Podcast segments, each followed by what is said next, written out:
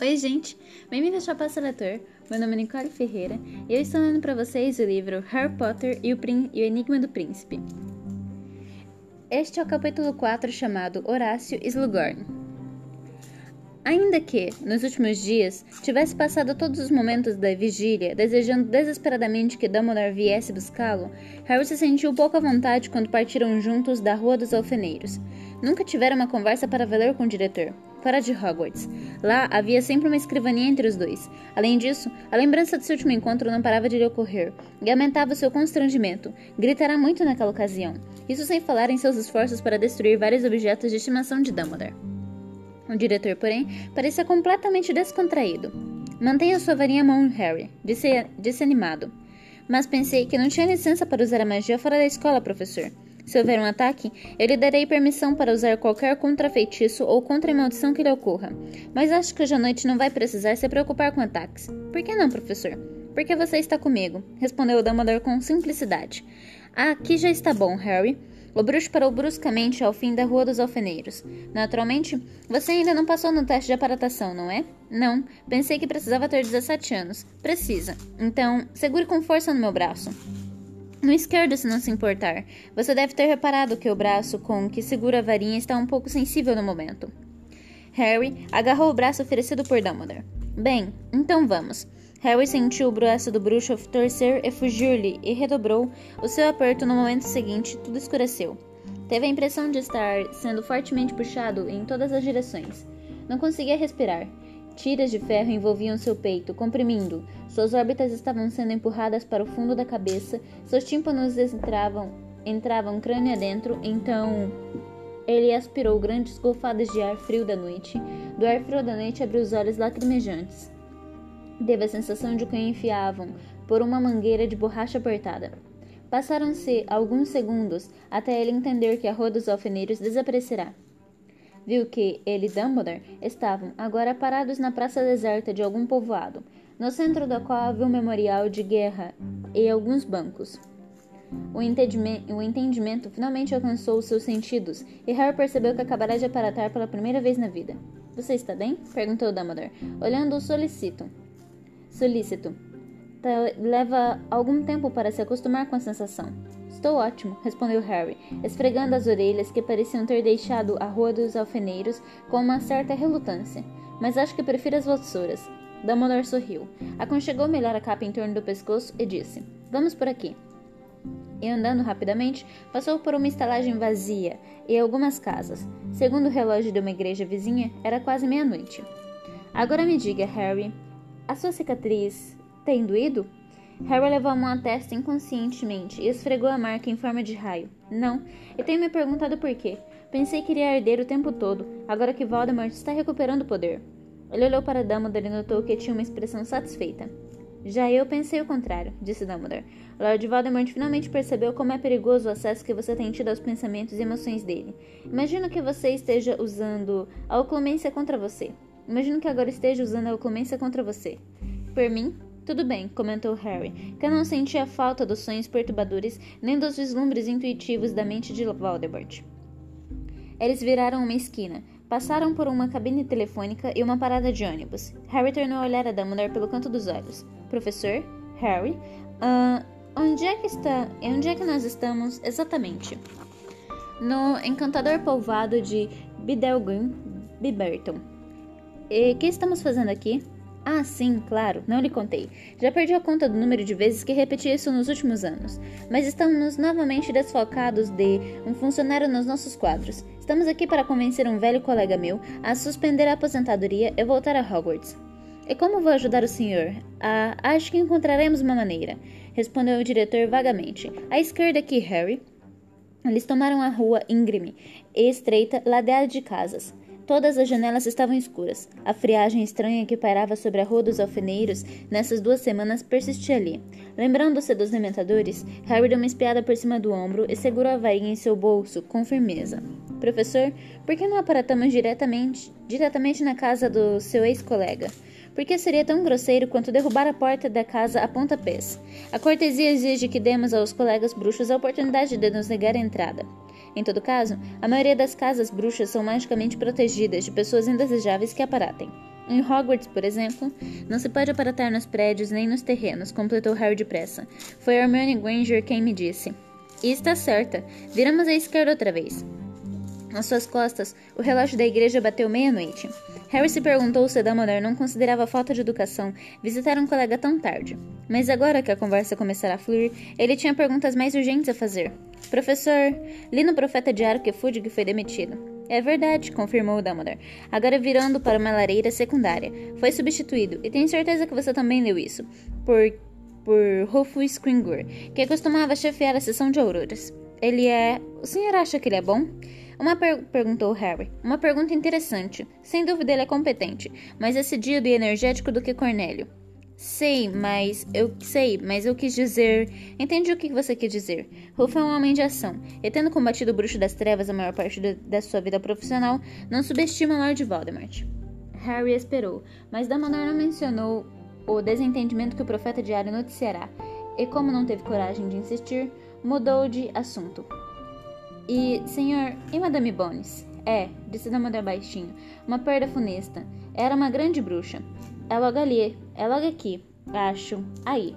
Apontar, apontará com a mão machucada. Professor, o que aconteceu com a sua. Não tenho tempo para explicar agora. É uma história eletrizante e quero contá-la como merece ser contada. Ele sorriu para Harry, que compreendeu que aquilo não era uma negativa e que tinha permissão para continuar com as perguntas. Senhor, recebi um folheto do ministro da magia, por, corre por correio coruja, sobre as medidas de segurança que devemos tornar, tomar para nos proteger para nos proteger dos comensais da morte. Eu também recebi, com, continuou Dumbledore ainda sorrindo, você achou o folheto útil? Não muito. Não, eu achei que não. Você me perguntou, por exemplo, qual é o sabor de geleia que prefiro para verificar se sou realmente o professor Dumbledore e não um impostor? Não perguntei, começou Harry um pouco inseguro, quanto a estar ou não sendo repreendido. Para sua preferência futura é a Mora. Embora, é claro, se eu fosse um comensal da morte, teria tido cuidado de pesquisar minhas geleias preferidas antes de me fazer passar por mim mesma. Ah, certo. Bem, o folheto dizia alguma coisa sobre infere. Que, que vem a ser isso? Não ficou muito claro. São defuntos, respondeu Dumbledore calmamente. Defuntos enfeitiçados para cumprir ordens de um bruxo das trevas. Mas não vemos infere há muito tempo. Pelo menos desde a última vez que Voldemort teve o poder. Ele matou gente suficiente para formar um exército deles, é claro. É aqui, Harry. Bem aqui. Aproximavam-se de uma casinha de pedra, bem cuidada no meio do jardim. Harry estava ocupado demais digerindo a pavorosa ideia de mortos-vivos para dar atenção a qualquer outra coisa. Mas quando alcançaram o portão da casa, Dumbledore destacou e Harry colidiu com ele. Que lástima, que lástima! O garoto acompanhou o olhar do diretor pela entrada bem conservada e sentiu um aperto no coração. A porta da casa foi arrancada das dobradiças. Dumbledore olhou para cima e para baixo da rua. Parecia deserta. Pega a varinha e me siga, Harry, disse em voz baixa. Abriu o portão e entrou pelo jardim. Rápido e silenciosamente, o garoto em seus calcanhares. E então empurrou a porta da casa bem devagar, com a varinha erguida e pronta. Lumos. A ponta da varinha do diretor acendeu, iluminando um corredor estreito. À esquerda havia outra porta aberta. Empunhando a varinha acesa, Dumbledore entrou na sala de estar com Harry, logo atrás depararam com uma cena de total devastação. Um relógio de carrilhão jazia aos seus pés, o mostrador estilhaçado, o pêndulo mais adiante como uma espada abandonada. O piano estava virado de lado, as teclas espalhadas pelo chão. Os destroços de um lustre caído brilhavam a uma pequena distância, almofadas murchas, as penas do enchimento saindo pelos rasgos laterais. Tacos de vidro e louça cobriam tudo como se fosse pó.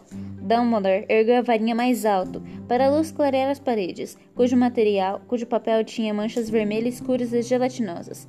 O ruído de inspiração de Harry fez Dumbledore virar a cabeça. Nada bonito, não é? Disse oprimido. Alguma coisa terrível aconteceu aqui. O diretor avançou cuidadosamente até o meio da sala, examinando os destroços pelo chão. Harry acompanhou, olhando para os lados, meio apavorado com o que poderia ver escondido sob o piano ou sofá virados e destruídos, mas não viu sinal nenhum, mas não viu sinal de cadáver. Talvez tenha havido uma luta. E o levaram embora, professor? sugeriu Harry, tentando não imaginar a gravidade do experimento de um homem que pudesse deixar aquelas manchas espalhadas até metade das paredes. Acho que não, respondeu Dumbledore em voz baixa, espiando atrás de uma poltrona excessivamente estofada e tombada de lado. O senhor quer dizer que ele ainda está por aqui? Isso mesmo. Inesperadamente, Dumbledore se curvou e enfiou a ponta da varinha no assento da poltrona e gritou. Ai! Boa noite, Horácio, cumprimentou Dumbledore, tornando a se erguer.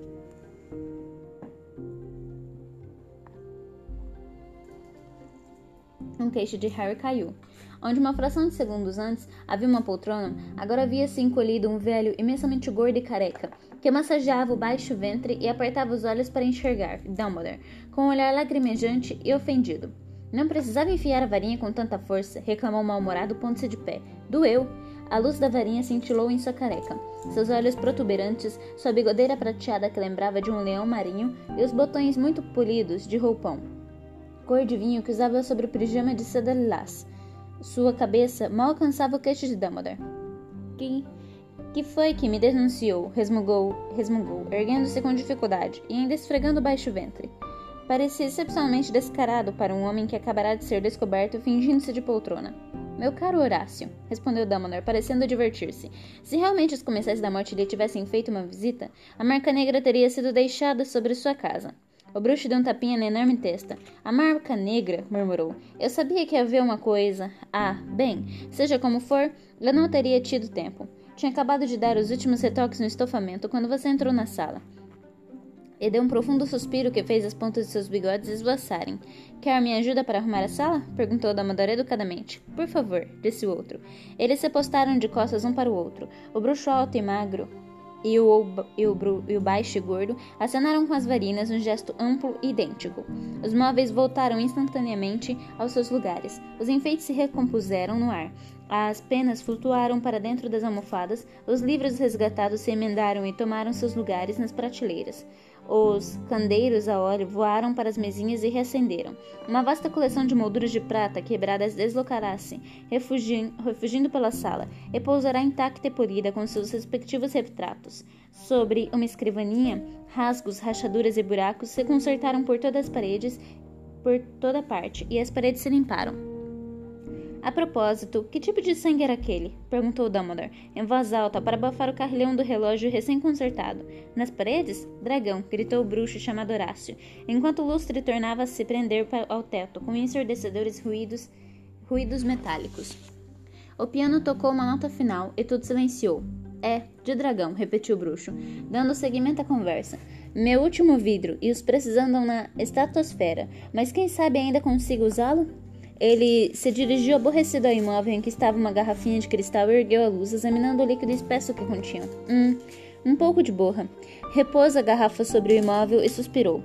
Foi então que seu olhar recaiu sobre Harry. Oh, oh! exclamou os olhos grandes e redondos fixando na testa, na testa de Harry e a cicatriz em forma de raio. Oh, oh! Este, disse Dumbledore, adiantando-se para fazer as apresentações, é Harry Potter. Harry, este é um velho amigo e colega, Horácio Slughorn. O bruxo virou-se para Dumbledore, com uma expressão astuta no olhar. Então foi assim que você pensou que ia me convencer? Pois bem, a resposta não, alvo. Ele passou por Harry com o rosto resol resolutamente virado e o ar de um homem que tenta resistir à tentação. Suponho que pelo menos possamos tomar uma bebida? perguntou Dumbledore. Para lembrar os velhos tempos? Slughorn hesitou. Tudo bem, então um drink, concedeu de má vontade. Dumbledore sorriu para Harry e conduziu a uma poltrona parecida com a que o Slughorn tão recentemente encarnará, que ficava ao lado da lareira recém-acesa e da, e da luz forte de um candeeiro a óleo. Harry sentou, com a nítida impressão de que o diretor, por alguma razão, queria que ele ficasse bem visível, e acertou. Quando Slughorn, que estivera ocupado com as garrafas e copos, se virou de frente para a sala, seus olhos bateram imediatamente em Harry. Hum, resmungou, desviando os, olhar, os olhos como se tivesse medo de feri-los. Tome, entregou a bebida a Dumbledore, que sentará sem convite. Empurrou a bandeja para o garoto e em seguida afundou nas almofadas do sofá. Restaurado, em um silêncio contrariado, suas pernas eram tão curtas que não tocavam o chão.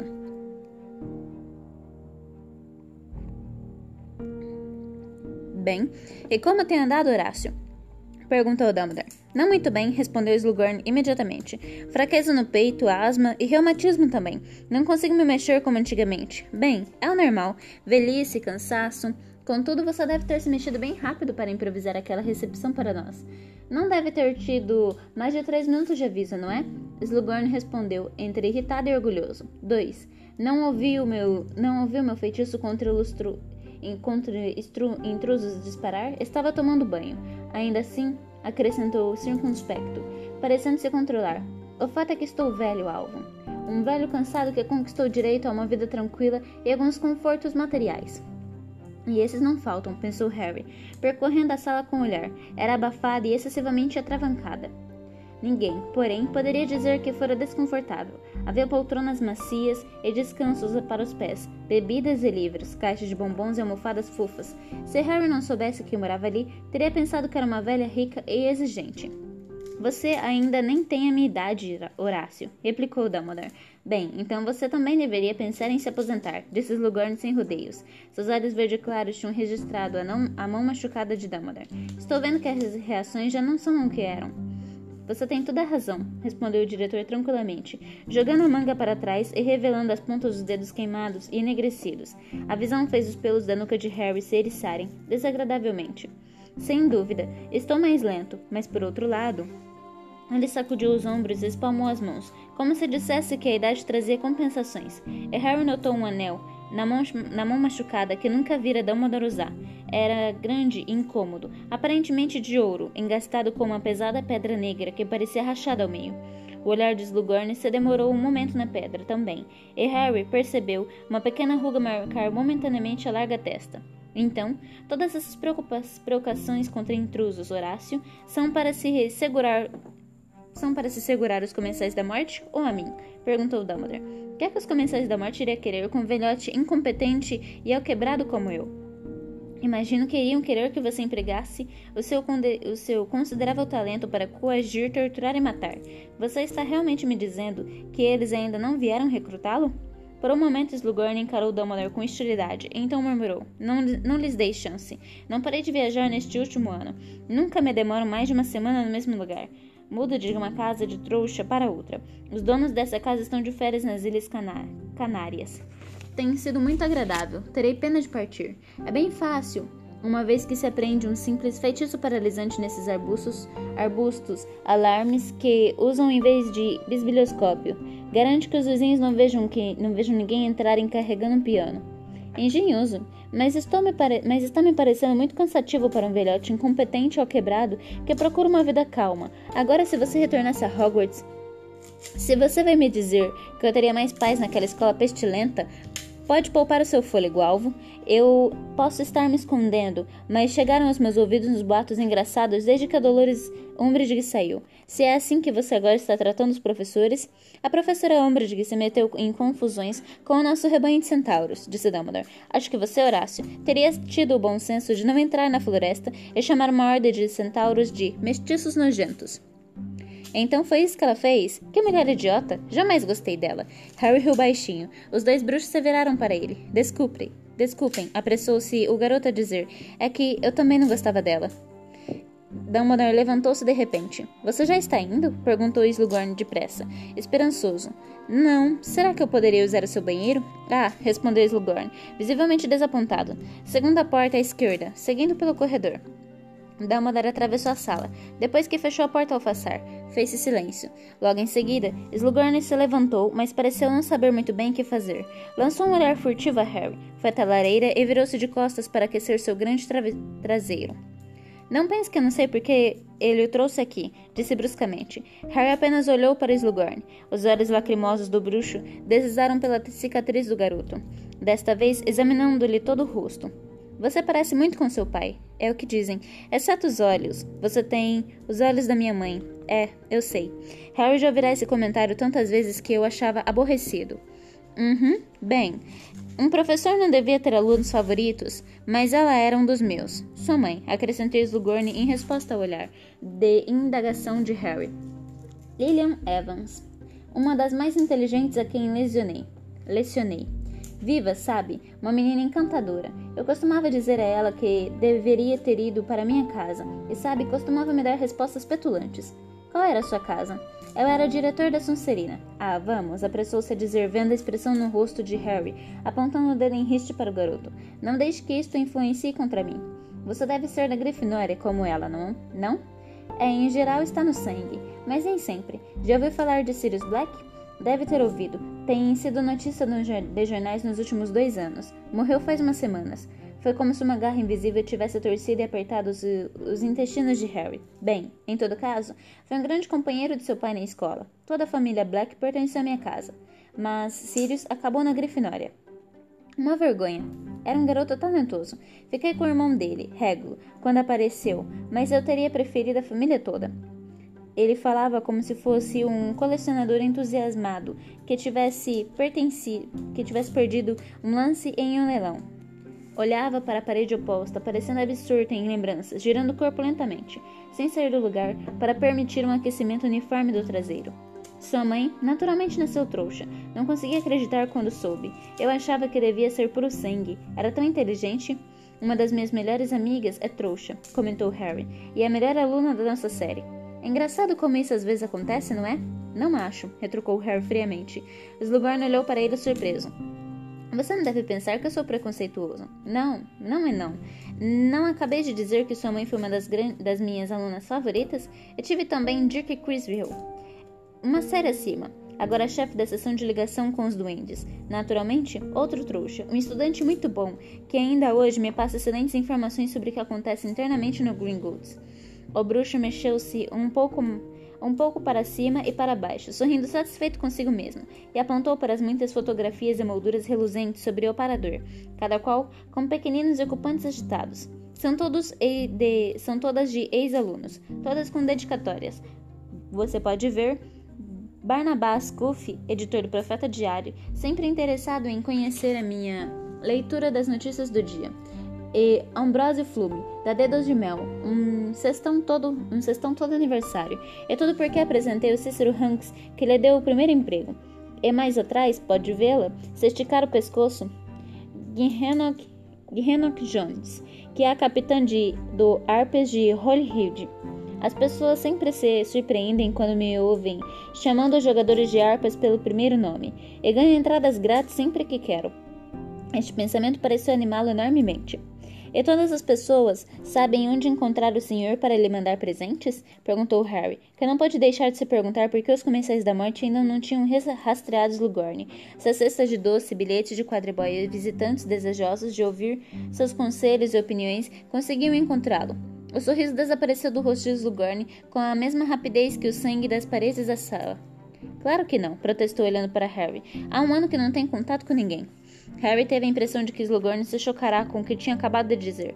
Por um momento pareceu bastante perturbado, depois sacudiu os ombros. Entretanto, o bruxo prudente procura não deixar a cabeça fora de, de fora em tempos como esses. Dumbledore pode dizer o que quiser, mas aceitar um cargo em Hogwarts agora seria o mesmo que declarar publicamente a minha lealdade à Ordem da Fênix.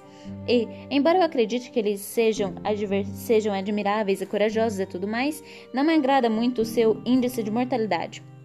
O senhor não precisa pertencer à ordem para ensinar em Hogwarts, respondeu Harry, que não conseguiu esconder um tom de desdém na voz. Era difícil simpatizar com a vida cheia de confortos de Slughorn quando se lembrava de Sirius, escondido em uma gruta, se alimentando de ratos. A maioria dos professores não pertencem, e nenhum deles foi morto. Bem, a não ser que o senhor esteja contando Kirill, mas ele recebeu o que merecia, considerando que trabalhava para o Voldemort. Harry tinha certeza de que Slughorn era um daqueles bruxos que não suportavam ouvir o nome de Voldemort em alto e bom som. E não se desapontou. Slughorn estremeceu e soltou um grasnido de protesto, a que o garoto não deu atenção. Imagino que os funcionários estarão mais seguros que a maioria das pessoas enquanto Dumbledore foi o diretor. Acredita-se que ele seja o único de quem Voldemort tem medo, não é? Continuou Harry. Por uns momentos, o olhar de Slughorn pareceu distante. Provavelmente refletia sobre as palavras do garoto.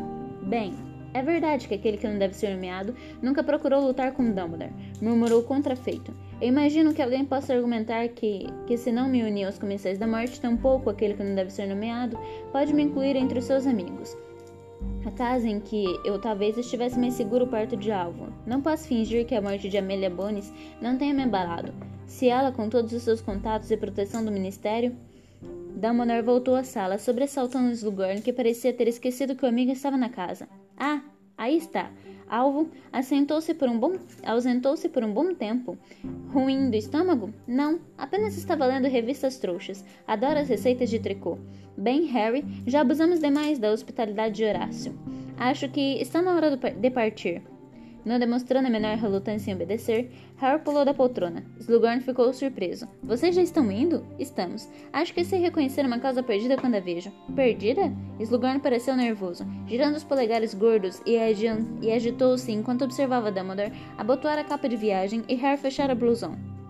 Bem, Lamento que não queria o emprego, que não queira o emprego Horácio, disse Dumbledore, erguendo a mão perfeita em um gesto de adeus. Hogwarts teria se alegrado com seu retorno. Apesar das medidas mais rigorosas de segurança que tomamos, você sempre será bem-vindo se quiser nos visitar. Ah, bem, muito gentil. Como, como digo, adeus então. Tchau, disse Harry. Estavam à porta da casa quando ouviram um grito às suas costas. Muito bem, muito bem, eu vou. Dumbledore virou-se e Slughorn ofegante à porta da sala de estar. Vai interromper a aposentadoria? Vou, vou, respondeu Slughorn impaciente. Devo estar louco, mas vou. Maravilhoso, disse um sorridente Dumbledore. Então, Horácio, veremos você no primeiro dia de setembro. Com certeza verão, resmungou Slughorn. Quando os visitantes atravessavam o jardim, a voz de Slughorn acompanhou-os. Vou querer um aumento no salário, Dumbledore. O diretor riu baixinho. O portão do jardim se fechou, e eles começaram a descer a lareira em meio ao torvelinho de névoa escura. Muito bom, Harry, elogiou Dumbledore. Eu não fiz nada, respondeu Harry surpreso. Ah, fez sim. Mostrou a Horácio exatamente o que ele tem a ganhar se retornar a Hogwarts. Você gostou dele? Hum... Harry não tinha certeza se tinha gostado ou não de Slughorn. Supunha que o bruxo fora agradável ao seu jeito, mas também lhe parecerá vaidoso e, apesar dos seus protestos, demasiado surpreso que alguém nascido trouxa pudesse dar um bom bruxo. Horácio, disse Dumbledore, aliviando Harry da responsabilidade de opinar. Gosta de conforto. E também gosta de companhia de famo dos famosos, bem-sucedidos e poderosos. Gosta de sentir que influencia essas pessoas. Nunca quis ocupar o trono. Preferiu ficar em segundo plano, onde tem mais espaço para se espalhar, entende? Costumava escolher a dedo seus favoritos em Hogwarts, às vezes por suas ambições ou inteligência outras por seu encanto ou talento. E tinha uma habilidade incrível de eleger os que futuramente se tornariam excepcionais em seus campos.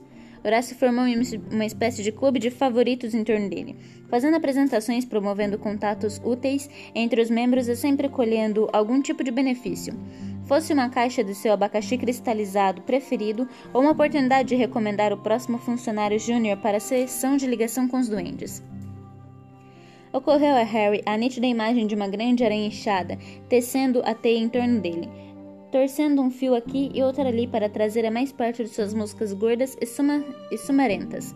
Digo tudo isso, continuou Dumbledore, não para indispor você contra Horácio, ou como chamaremos de hoje em diante professor Slughorn, mas para alertá-lo. Ele certamente tentará aliciá-lo, Harry. Você será o diamante da coleção dele, o menino que sobreviveu, ou como chamam ultimamente, o eleito. Ao ouvir isso, Harry sentiu um arrepio que não tinha relação com a névoa que o cercavam. Lembrava-se das palavras que ouvirá havia algumas semanas, palavras que para ele tinham um significado terrível e particular. Nenhum dos dois pode viver enquanto o outro sobreviver. Dumbledore parará em frente à igreja, pela qual tinham passado mais cedo. Ah, aqui está bom então, Harry. Se você puder segurar o meu braço, Experiente dessa vez, Harry não se esquivou da aparatação, embora continuasse a achá-la desagradável. Quando a pressão cessou, ele sentiu que conseguia respirar de novo. Estava parada em uma estrada rural, ao lado de Dumbledore, diante da silhueta torta do segundo prédio de que mais gostava no mundo, a toca. Apesar do medo que acabará de experimentar, não podia deixar de se animar à vista da, da casa. Rony estava ali dentro, e também a senhora Weasley, que cozinhava melhor do que qualquer outra pessoa que ele conhecia. Se não se importar, Harry, disse Dumbledore, ao cruzarem o portão, gostaria de dar umas palavrinhas com você antes de nos despedirmos. Em particular, talvez ali? O diretor apontou para uma casinha de pedra desmantelada, onde os Weasley guardavam as vassouras. Um pouco intrigado, Harry acompanhou o bruxo e entraram por uma porta rangedora em um espaço menor do que um guarda-roupa normal. Dumbledore acendeu a ponta da varinha, fazendo-a brilhar como um archote, e sorriu para Harry. Espero que me perdoe por dizer isso, Harry, mas estou contente e até orgulhoso com seu comportamento depois de tudo que aconteceu no ministério. Permita-me dizer que Sirius teria sentido admiração por você. Harry engoliu em seco. Sua voz parecia tê-lo abandonado. Achava que não suportaria discutir Sirius. Já fora bastante doloroso ouvir o tio Walter se admirar. O padrinho dele morreu? É mais doloroso ainda ouvir o nome de Sirius dito displicentemente por Slughorn. Foi cruel, disse Dumbledore baixinho, que você e Sirius tivessem convivido, tivessem convivido tão pouco tempo. Um fim brutal para o que poderia ter sido uma amizade feliz e duradoura. Harry concordou com a cabeça, seus olhos resolutamente fixos na aranha que agora subia pelo chapéu do diretor. Sentia que Dumbledore compreendia, e mesmo, e mesmo suspeitava que, até a chegada de sua carta, ele tivesse passado quase todo o tempo deitado na cama, em casa, em casa dos Dursley, se recusando a comer, com os olhos fixos na janela nevoada, tomado pelo vazio gélido que passará a associar com os dementadores. É duro, disse Harry finalmente em voz alta, em voz baixa, saber que ele não escreverá mais para mim. Seus olhos arderam de repente. Ele piscou. Sentiu-se idiota admitindo isso, mas o fato de ter alguém fora de Hogwarts que se importava com o que lhe acontecia, quase como um parente, tinha sido uma das melhores coisas de ter aquele padrinho, e agora a chegada do Correio Coruja nunca mais o confortaria. Sirius representou muita coisa que você não tinha conhecido antes, disse Dumbledore com suavidade. Naturalmente, a perda é devastadora. Mas enquanto estava na casa dos Dursley, interrompeu Harry, sua voz tornando-se mais firme. Percebi que não posso me isolar de tudo, senão vou ficar maluco. Sirius não teria gostado disso, não é? De qualquer jeito, a vida é curta demais. Vê a Madame Bones, vê a Emilia Vance. Emilia Vance? Eu poderia ser o próximo, não é? Mas se eu for, disse com ferocidade, agora encarando os olhos azuis de Dumbledore, brilhando a luz da varinha. Vou fazer questão de levar comigo o maior número de comensais da morte que puder, e Voldemort também, se tiver forças. Você falou como filho de Lilian e Tiago, e um legítimo afilhado de Sirius, disse Dumbledore dando uma palmadinha de aprovação em suas costas. Tirou, tira o chapéu para você. Ou tiraria se não fosse receio de provocar uma chuva de aranhas em sua cabeça. E agora, Harry, falando de outro assunto muito próximo, imagino que você tenha recebido o profeta diário nessas últimas semanas? Recebi. Seu coração acelerou um pouquinho. Então deve ter visto que houve não só vazamentos, mas verdadeiras inundações sobre a sua aventura na sala da profecia? Harry confirmou. E agora todo mundo sabe que sou o não, não sabe, interrompeu Dumbledore. Só duas pessoas no mundo inteiro que conhecem toda a profecia sobre você e Lord Voldemort. E as duas pessoas estão aqui neste barraco de vassouras, mal cheiroso e cheio de aranhas. É verdade, porém, que muita gente adivinhou corretamente que Voldemort mandou seus comensais da morte roubarem a profecia e que ela se referia a você. Agora, acho que estou certa em pensar que você não contou a nenhum conhecido seu o que dizia a profecia. Está, respondeu Harry. Uma decisão sensata em termos gerais, embora eu acho que pode abrandá-la em favor dos seus amigos. O Sr. Ronald Weasley e a, senhora, e a senhorita Hermione Granger, sim, continuou o diretor ao ver Harry se espantar. Acho que eles devem saber. Seria um desserviço aos seus amigos se não contassem a eles uma coisa tão importante. Eu não queria. Preocupar ou assustar os dois? Disse Dumbledore, estudando Harry por cima dos óculos de meia-lua. Ou talvez admitir que está preocupado e assustado? Você precisa dos seus amigos, Harry. E como disse com tanto acerto, Sirius não teria querido que você se isolasse. Harry não respondeu, mas Dumbledore não precisava, de fato, de uma resposta. Prosseguiu. Sobre um assunto diferente, mas correlato, este ano quero que tenha aulas particulares comigo. Particulares? Com o senhor? repetiu Harry surpreso, quebrando seu silêncio tenso. É, acho que está na hora de participar mais da sua educação. O que é que o senhor vai me ensinar? Uma coisa aqui e outra ali, respondeu Dumbledore vagamente. Harry aguardou esperançoso, mas o diretor não explicou. Então aproveitou para perguntar uma coisa que o preocupava havia algum tempo. Se eu vou com o senhor, não terei de enfrentar de frequentar aulas de oclumência com Snape. Terei? Professor Snape, Harry? E não, não terá. Que bom, exclamou Harry, aliviado, porque elas foram. Hum. Harry parou, cuidando para não dizer o que realmente pensava. Acho que a palavra fiasco cairia, caberia bem, sugeriu Dumbledore, assentindo com a cabeça. Harry riu. Bem, isto quer dizer que de agora em diante não verei o professor Snape muitas vezes, porque ele não vai me deixar continuar em poções, a não ser que eu tire um ótimo nos meus nomes. Eu sei que não tirei. Não conte com os ovos que as corujas ainda não botaram, disse Dumbledore sentencioso, o que, se não me engano, deve acontecer ainda hoje. Agora, mais duas coisas antes de nos separarmos. Primeiro, Quero que, a partir deste momento, carregue sempre a capa da invisibilidade com você, até mesmo em Hogwarts, só para se precaver. Está me entendendo? Harry confirmou com a cabeça. E por último, enquanto estiver aqui, a Toca está recebendo a maior segurança que o Ministério da Magia pode oferecer. Isto causou uma certa inconveniência a Arthur e Molly. Toda a correspondência deles por exemplo, é verificada pelo Ministério antes de ser entregue. Eles não se incomodam, porque a única preocupação que têm é a sua segurança. Mas seria uma péssima retribuição se você riscasse seu pescoço enquanto estiver aqui. Entendo, apressou-se Harry a dizer. Muito bem, então, disse Dumbledore, abrindo a porta do barraco de vassouras e saindo. Vejo luz na cozinha. Não vamos privar Molly, nem mais um instante da oportunidade de lamentar como você está magro. E este foi o capítulo 4. Eu espero que vocês tenham gostado. A gente se vê no capítulo 5 chamado Flama Demais. Até breve!